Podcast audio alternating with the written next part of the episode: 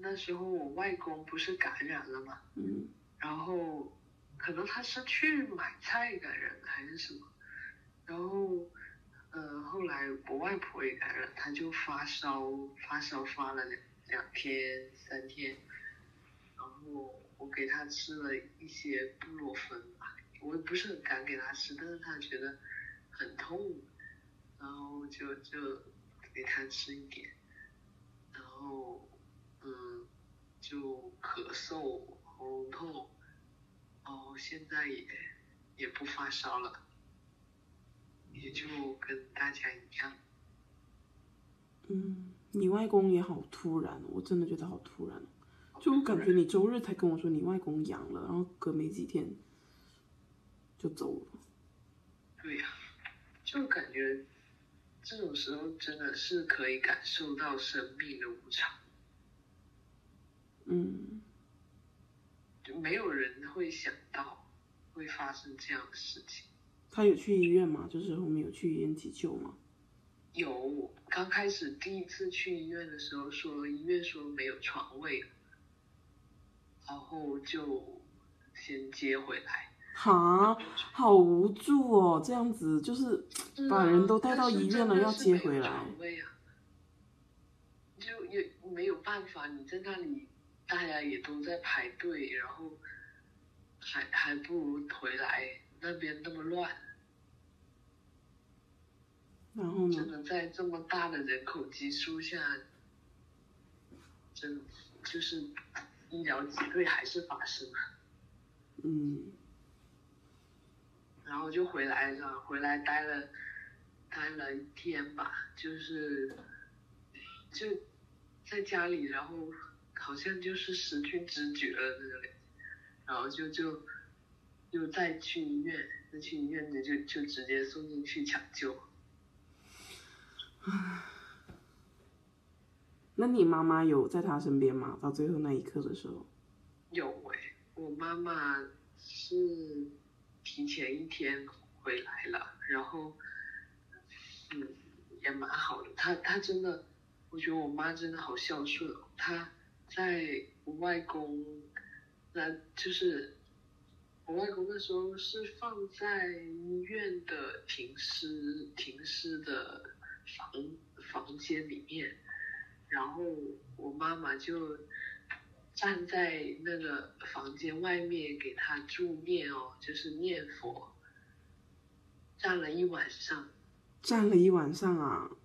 嗯，可天能有做哪！晚饭，但是没，反正就是没有没有睡觉，天哪！你妈妈好厉害啊！好厉害啊！然后就是会有那种，嗯，呃，就是受过训练的师傅，他们会，呃，嗯，隔隔大概两个，每隔大概两个小时就打电话过来，然后说一些引导语，这些引导语，呃的内容主要就是引导亡灵，呃，前往西方极乐世界，就不要让他乱跑。嗯就很，呃，按照我妈的说法，就是人死了以后，那个亡灵他就是会到处乱飘嘛，就是可能你这里有声音，他就到这里去一下，那里有什么热闹的，他就那里去看一下。然后他是没有意识的，是不是？对对，他就是一个魂魄。想去哪里就去哪里，然后那这个时候你就，如果你让他随便乱跑，他可能就跑不回来了。或者嗯不知道跑到哪里去了，或者跑去别的溜到溜到了别的别的地方去了，嗯嗯，然后在这个时候就要给他一些引导指示，就跟他说你现在呃已经离开你的身体了，你的身体已经坏掉了，然后你现在要去的地方是西方极乐世界，那里很好很好，怎么怎么样，就让他不要留恋于这些人世的浮华呀，这些虚的东西啊，让他去前往真正的好的地方，大概是这样的一些话吧。然嗯后每隔两个小时跟他说一次，然后说了大概有，嗯，可能有十次左右吧，可能呃没有十次，可能有七八次了，大概十多个小时，十多二十个小时。但是你你觉得你妈妈，就是你想象中，你觉得你妈妈会，就是难过肯定都是有的，但是她有表现出来吗？还是说你觉得她就是可能当大姐姐当当惯了，就一一贯一贯的从容跟跟井井有条、冷静这样子？我觉得，我觉得难过肯定是有的吧，但是。他没有太表现出来，就是他会感觉他真的是扛下所有了，默默的扛下所有，而且他没有说表现的很什么什么怎么样，我都不太看得出来。我还是不太能够明白，可能我们还没有到那个岁数吧。我觉得，就是对于死亡这种事情。那些长辈他们的处理方式永远都是那样的冷静，然后井井有条。因为我就算想起我小时候六五六五年级的时候，我爷爷去世，那个时候我爸应该也也就三十多岁，要最多最多四十岁的样子，当然也挺大了。但我就是没有见过他哭，然后。农村的农村的葬礼就是大操大摆，请那一些，我第一次对那种佛教什么之类的有印象，就真的是那一天晚上，我爷爷去世以后，他他在灵堂那里，然后就就有棺材嘛，那个时候还没有拿去火化，就有棺材，然后我们所有他他的那些子孙。所有人都在他旁边围着，我们就要跟着那一些念念咒的师傅一直在念，就就我们不念，他听他们在念，我们就跟在他后面一直走，一直走，走走走走走一段，走走几步，然后就跪下来，然后拜他，然后再走走走走走走一下，跪下来拜他，也是一个晚上，然后那个时候又那么小，就一直觉得好累哦，为什么还要一直这样子走？但是，但是那些大人就是一直这样子跟着走，走了以后，结果就有很多小孩子都睡着了。我就对那一次的印象特别特别的深刻，那种感觉。后面就是请那一些乐队啊，来来吹唢呐，弄喜丧，弄欢笑的歌，然后就请请他们来表演啊，然后就请乡里面的人吃饭，就热热闹闹的，就全程也没有没有看到我爸怎么。这么哭哎，我觉得不知道他们是怎么去处理这种情感的，也没有什么失态的感觉。可能都得留到，可能留在自己心里去处理吧，并不是说表现出来的那种。嗯，我觉得喜丧就是，嗯。佛教里是说不能哭哦，就是你哭了的话，那个亡灵又会留恋人间的。但是我还没有搞明白，到底是你一直，就是你永远都不能为此事哭呢，还是说就在那入土之前那几天你不能哭？我觉得应该是那几天吧，不可能做到永远都不哭的。对呀，永远都不哭，真的一定是有病。我指的是应该是有心理疾病，没有办法去表抒发出来，太压抑了。对呀，我就说，要是永远都不能哭，那你就，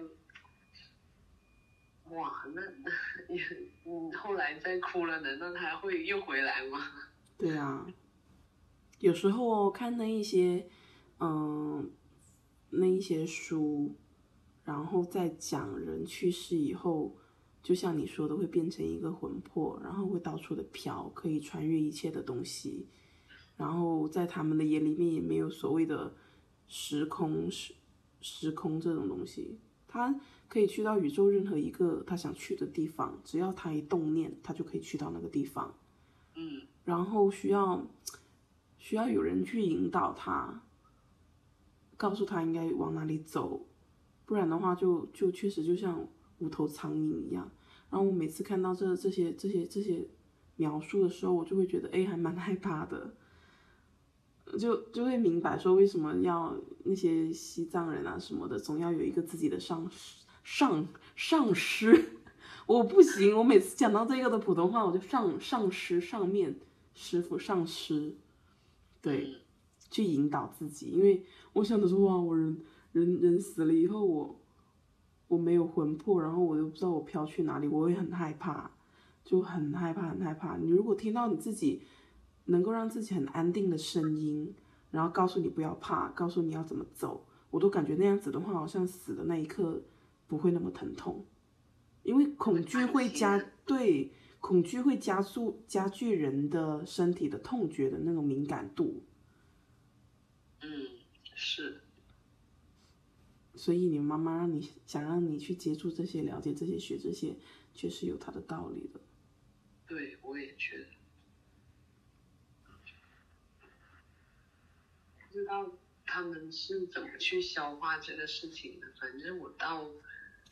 这边来以后，就是我那天不是赶回来嘛，嗯，然后赶到这边，然后也，就感觉大家也没有，没有对对此感到特别的，就是说什么哭天嚎地啊那种，特别大的悲伤的那种感觉。你外公多少岁了？七十八岁了。那其实也没有很老哎，嗯，也没有很老，但是也没有很年轻，是不是？刚好踩在那个什呃叫什么人均寿命，人现代现当代人均寿命上面，嗯，可能，嗯，就是我觉得人对老人家哦，就对中年中中年人的死亡跟对。老老年人的死亡是不一样的，你明白吗？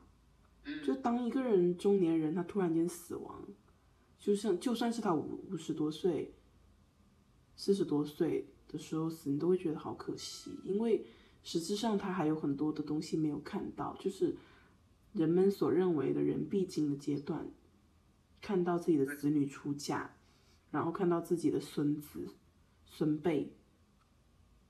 的出生，这个对人的人的一生的完满度是一个很重要的标准。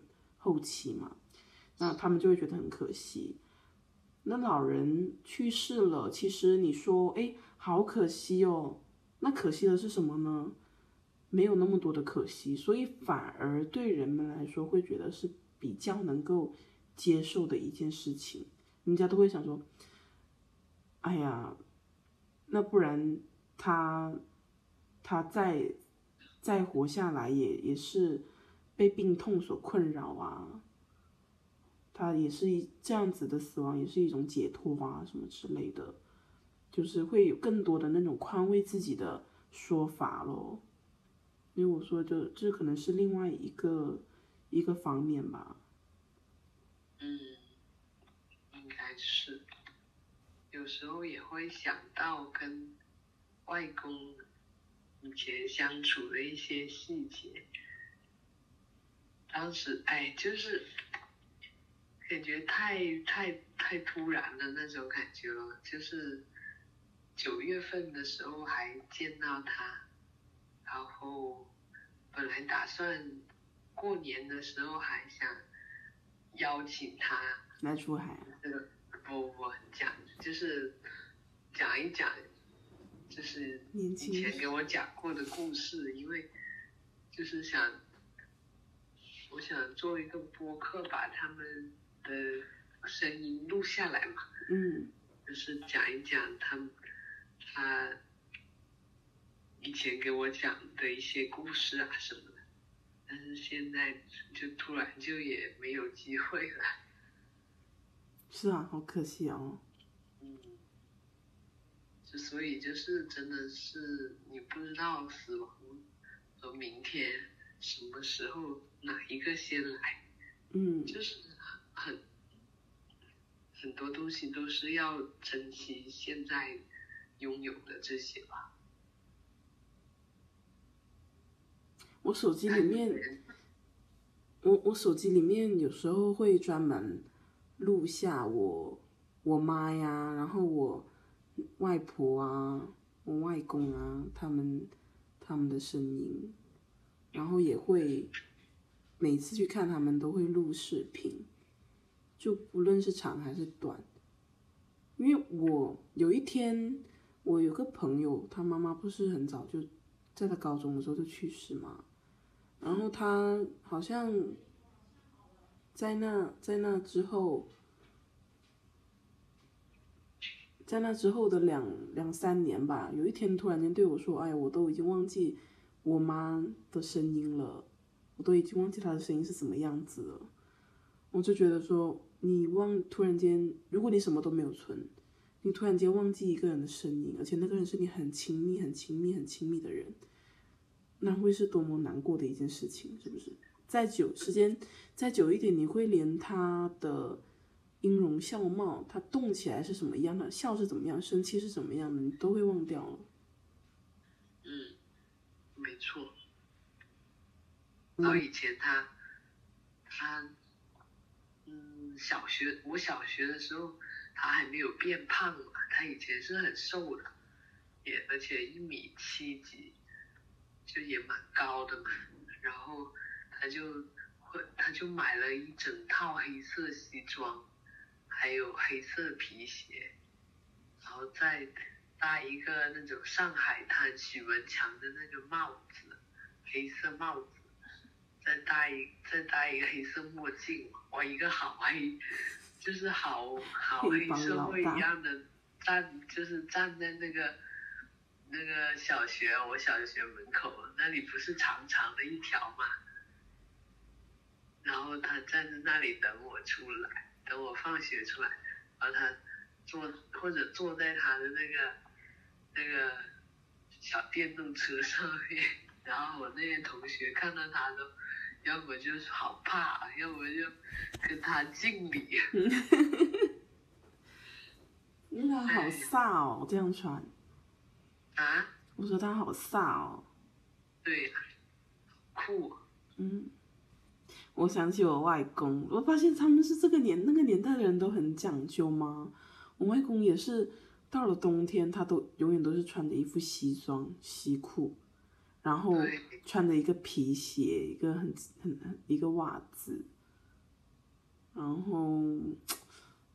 你到了，你到了夏天，你也很少见到他会穿那一种大裤衩，然后穿那一种老汉衫。他也，我印象中也很少穿这一种，永远也是一个衬衫。然后甚至有时候他精致到怎么样？有时候出去见人吃饭，他要打领带。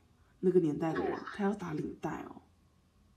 真的是有一点讲究在身上。他真的是有点讲究在身上，然后。我妈就很嫌弃他，说，就一把年纪的人还老是要搞得这么，就是这么的，这么的爱爱美，然后要风度不要温度，然后打扮的这么正经，老是觉得别人会高看你几眼一样，就他身上有他自己的那股傲气在，我发现。对，真的是，用这种方式来保持自己的。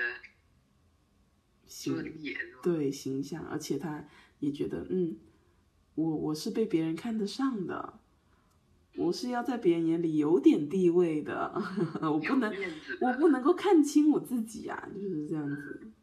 对对，是的，还蛮可爱的。嗯，其实是有可爱的。我妈经常跟我，就是被我被我外公气到不行，因为他。哎，我觉得他，我外公有点像《秋园》里面的那个那个秋园的老公的那种感觉啊，有点书生。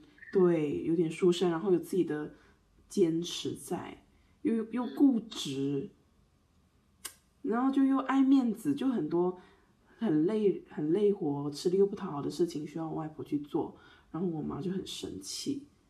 嗯。但实际上到了我们这一辈，我们已经很少看到她身上那一种很让人家讨厌的地方了，反而我们会有一种比较宽容的目光去看待她，然后觉得她，哎，好像有一些缺点，双引号的缺点都是一种可爱。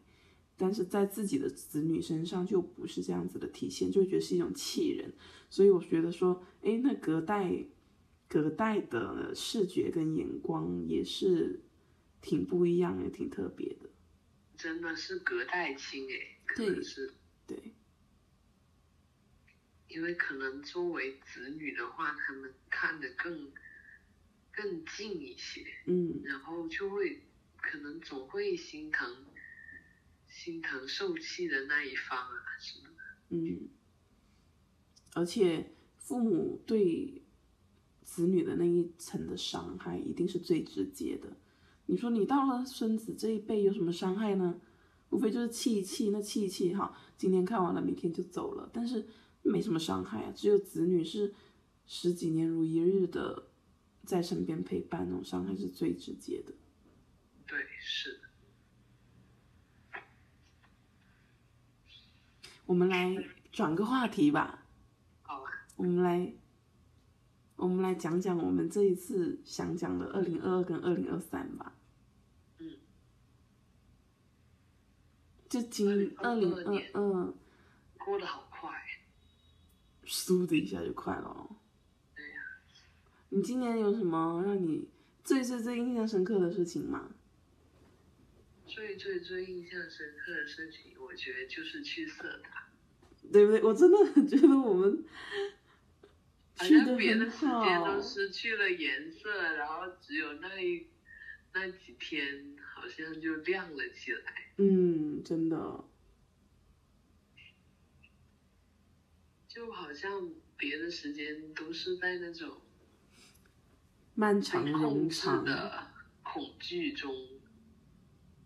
后好像没有知觉的就度过了，麻木的度过了，麻木的度过了，好像每天千篇一律的也没有什么特别。真的只有色达那几天是最有色彩的。我发现哦，就是这次去色达，当然我们当下是很享受那里的美景，还有那里的那一种给人的一种比较轻松的感觉哦，但是。实际上，它的影响远远不止于那个时候。就是等到后面，我不论在工作中啊，还是在生活中很烦的时候，我真的会时不时的去翻一下我当时发的微博，或者是我当时照的照片，然后又会觉得说我心情好一点了，就心里想想说，哎，我我我我我就不行，我就再去一趟就好了。就是他给我的那一种治愈。远远超过于当时的那一种时间，对，是一种很长的影响。嗯，但你说不出是什么影响哦。你说，其实你你现在回想说那里有什么什么什么是很美很美很美的吗？也没有，因为我翻了一下我拍的照片，其实我没有拍很多照片，然后那些照片看起来。你也不会给别人那一种哇的那种感觉，你知道吗？它就不像是那一种海岛啊，很美很美的落日啊，或者是很漂亮很漂亮的樱花，像大海啊什么之类，一下觉得我好好看哦。就它永远都是那样子的山，那样子的树，那样子的，那样子的山野，那样子的天空，但是就是很不一样。我觉得这这一趟对我来说更像是一种宗教之旅。嗯，就是他在宗教上让我有了一些新的认识，是不是？认识。我觉得二零二二年这一年，我有真的有蛮大的改变。是吗？就是你，就是突然从一个。唯物主义者变成了一个有神，就是会相信一些玄学的东西。大概是从今年四月份开始，自从自从我开始就是呃进行了那一次占卜，就是占星啊。嗯虽然我不觉得那次占星的结果对我来说有很大的冲击，哎或者说让我感到了心灵上的震撼，反而是我觉得好像，嗯，听了那个结果以后，好像也没有感觉有什么。我想插一句话，那开始之后开始，我就走上了一条新的道路。我插一句话，嗯，四月份那次占卜就是贝拉那一次吗？对呀、天哪，这么久了吗？我一直以为是六月份或者是七月份，哪有四月份去找他了？太快了，太天快了是哪！吗？真的，这个时间好像就是搞不清楚怎么回事的就过去了。那我也忘记了我是几月份找他粘的哎。你可能也没有比我晚很久吧？可能要么就是五月，要么就是六月吧。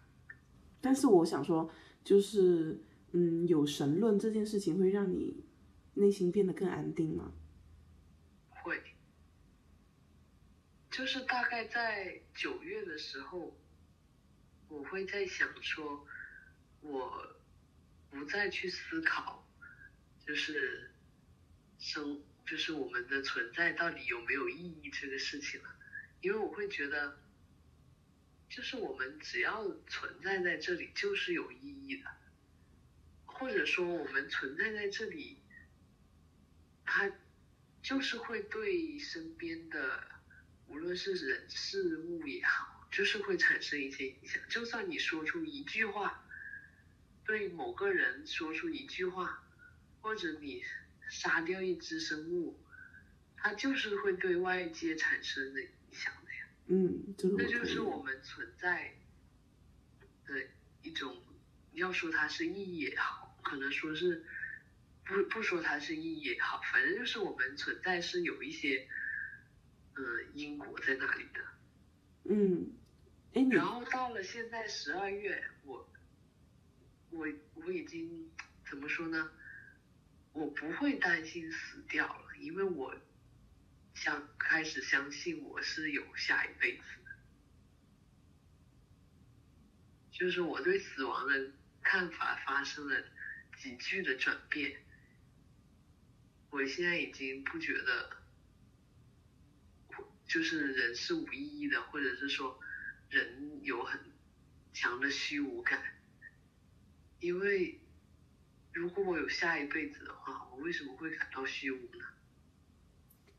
可是我想问，就是我今年也不是今年吧，我一直以来都有非常大的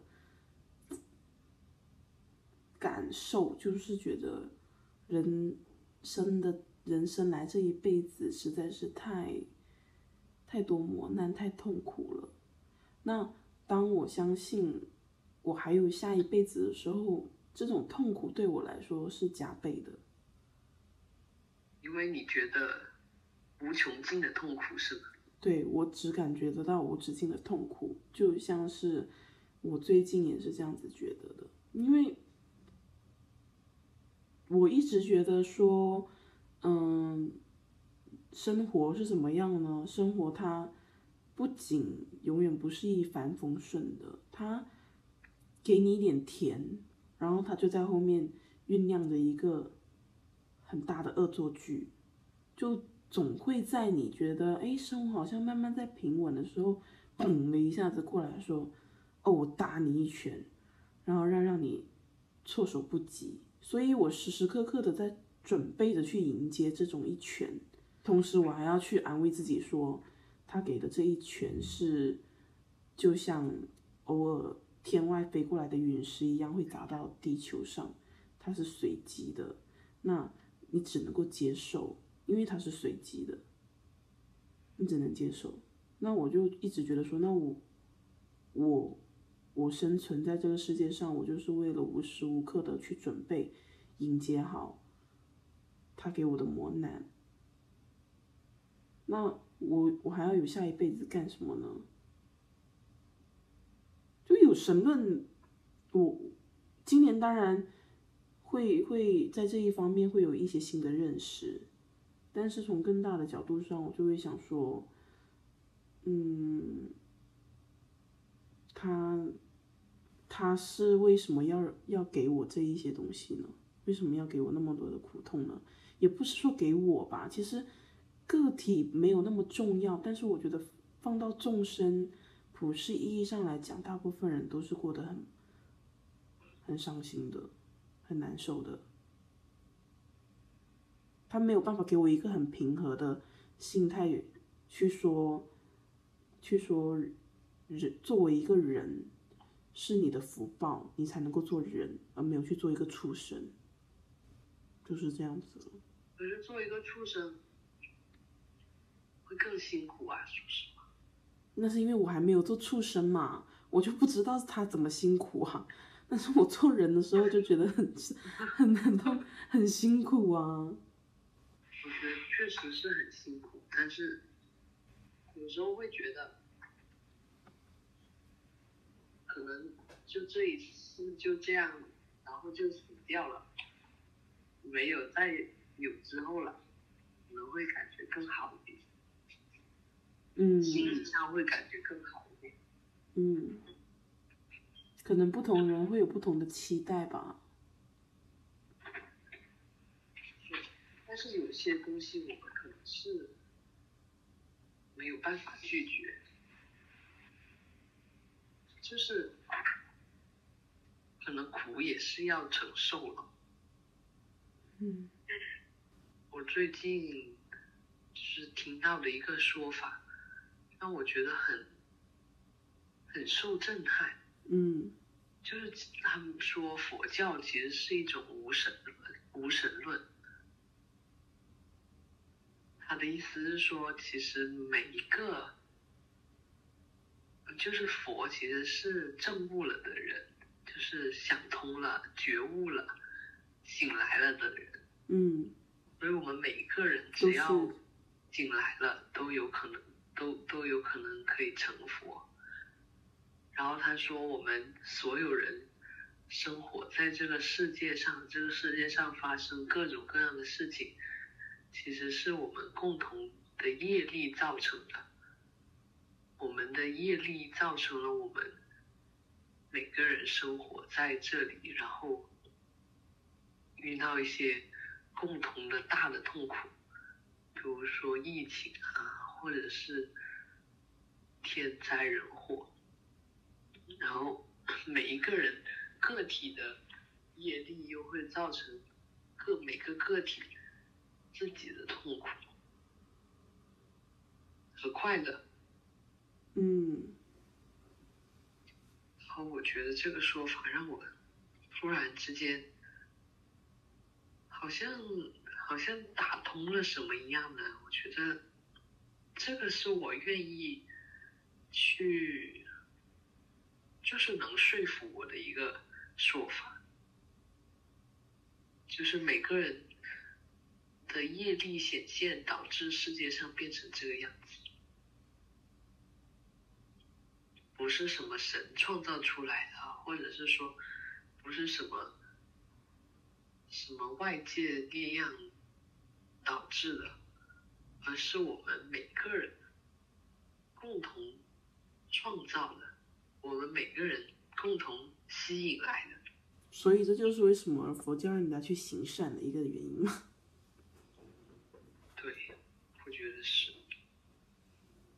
我那天呢看到有一个说法，他说，嗯，很多人都在抱怨，诶，我好像有发给你看，就是说很多人都在抱怨说，为什么为什么好人老是没有好报啊？为什么我做那么多善事，但是我还是过得这么的潦倒啊？我还没有那一些那一些作恶多端的人过得好的。然后有一个说法，就是说那个那个神对你说，你让你成为一个好人，让你成为一个善人，就是神对你最大的祝福，跟最大的礼物。哎，我觉得我就第一次听到这一种说法，我觉得哎，好像说不出哪里不对，哎，又说不出哪里，就就觉得他是对的。是哦，就是你以为成为一个善良的人是一种本性吗？不是哦，有的人他，我是相信性恶论的嘛，所以不是每个人都有那样子的缘分跟跟运气，让你能够生活在一个让你成为一个善良的人的环境上面。所以当你做了好事。当你用你的那个恻隐之心帮助了别人以后，其实你是快乐的，那你那你就感觉到这一种回馈。而那些那一些整天在干坏事的人，他们干坏事的时候，其实心里不会难受吗？我不知道，但是我觉得一定不会是说永远都是那么开心的。那当他做恶的时候，他那一些恶让他觉得不舒服，或者有一点点一点点觉得说。太太残酷啦之类的话，那就是他的他的惩罚呀。上帝没有让他成为一个好人，让他成为一个善良的人，那么而是让他成为一个恶人，那就是对他的惩罚呀。因为成为一个恶人不是一件什么值得赞颂的事情啊。对呀，而且就是会真的会让人，要么就是身身边的环境，要么是变得很不好。要么就是人的心态会变得很不好，嗯，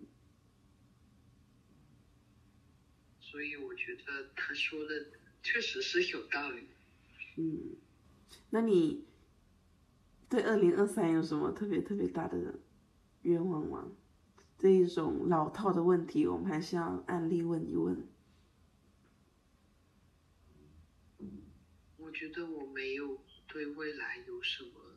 规划对，所以我我这人问题也在这里，就是我确实是一个没什么规划的人。不用规划，就是一些很宏观的，像希望你希望能够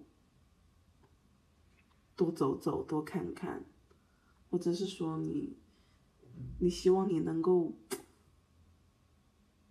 嗯多做几顿好吃的饭，就是这样这一种。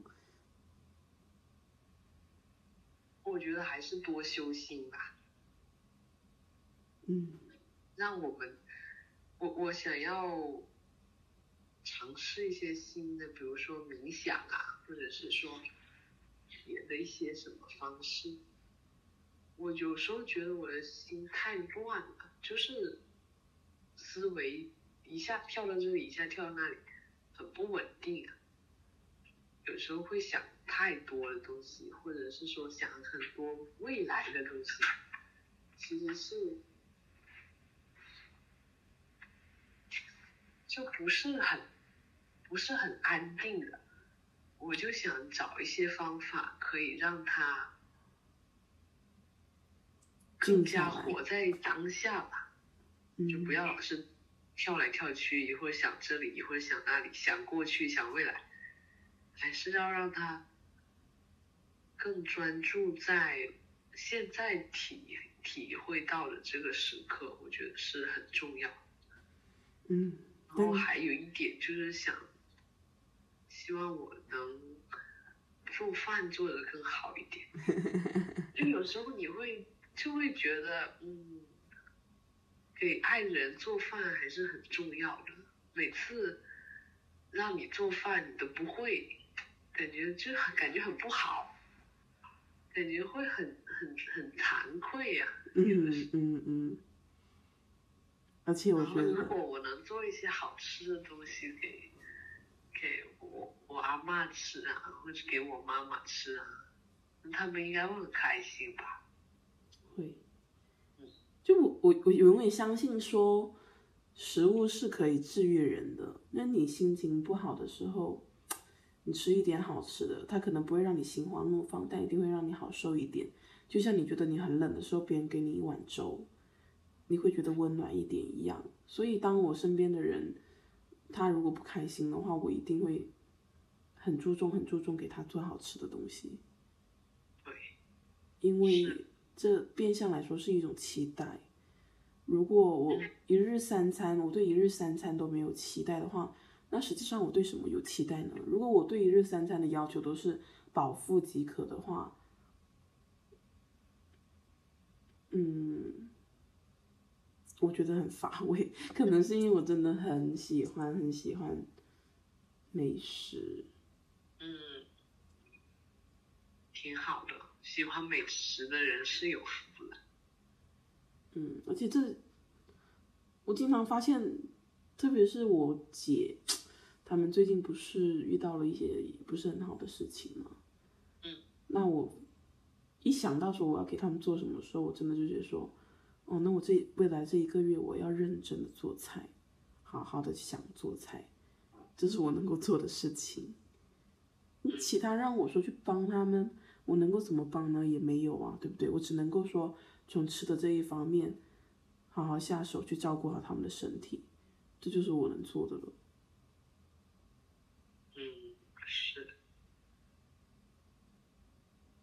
那你呢？你对二零二三年有什么期待？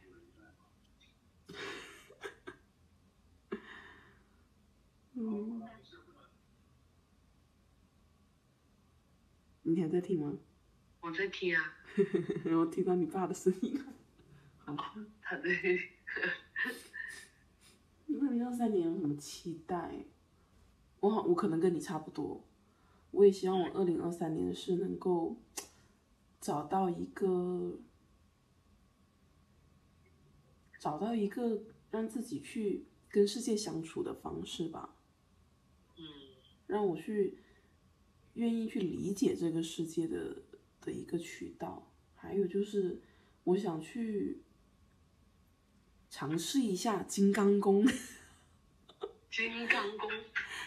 嗯，我发现好多人最近都在说，他们练那些金刚功啊，就八段锦啊，那那类似于那种的东西很有用。然后我就想说，诶，好像真的可以尝试一下这种。这种新的修炼方式哦，就它能够让你的身体变好嘛？啊，你想说也可以多多学习一些关于医学医学常识方面的东西。中医养生哦。嗯，嗯，当你当你知道一些基本常识的时候，你不会那么容易焦虑跟害怕。嗯，对对对，我觉得挺好的。这这个可以学一学，我我一直有点想学，但是没有找到门路。对的，是感觉要这种东西要有人引一下哦。对呀，先要有人有个老师教一教，嗯，不然自己在网上看，好像看的都，嗯，怪怪的。所以好多人就是一久了，一久了自己就变成一个医生，一久自医，久病成医啊。对。我们是不是？我们好像，反正我好像是跟以前，以前每一年都会想说，哦，我新年的目标是什么什么什么之类的，今年就没有。我觉得这几年的时间过得太没有界限了，年与年之间都变得不明显，所以导致对二零二三年感觉也没有什么，除了除了过年大年初一的那一天跟元旦那一天，你会清楚的觉得。哦，旧的一年走了，新的一年来了以后，其他时间段都是一样的模糊。对呀，明年是因为我们缺少一些，嗯，标志性的一些节。对，所以明年我们尽可能，我们尽可能的让自己的时间变得清楚一点吧。对，是的。那那需要做一些事情，一些有标志性的事情，比如说去色达这样的事情。对。让时间变得有颜色起来，不然很容易就变成了灰色、灰色、灰色，然后一年又过去了。嗯，明年如果有那个徒步或者是登山活动，我们就约着去吧，好吧？可以呀，好啊。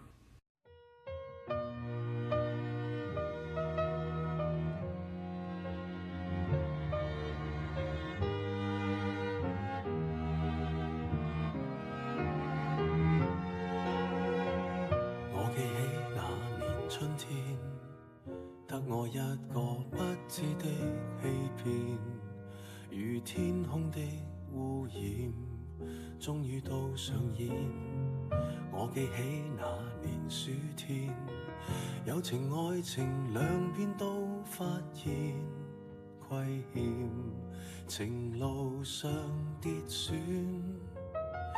最后已是过境迁，长街风景已变，再度回想谁的脸，往日那位少年，又再路过事发景点，痛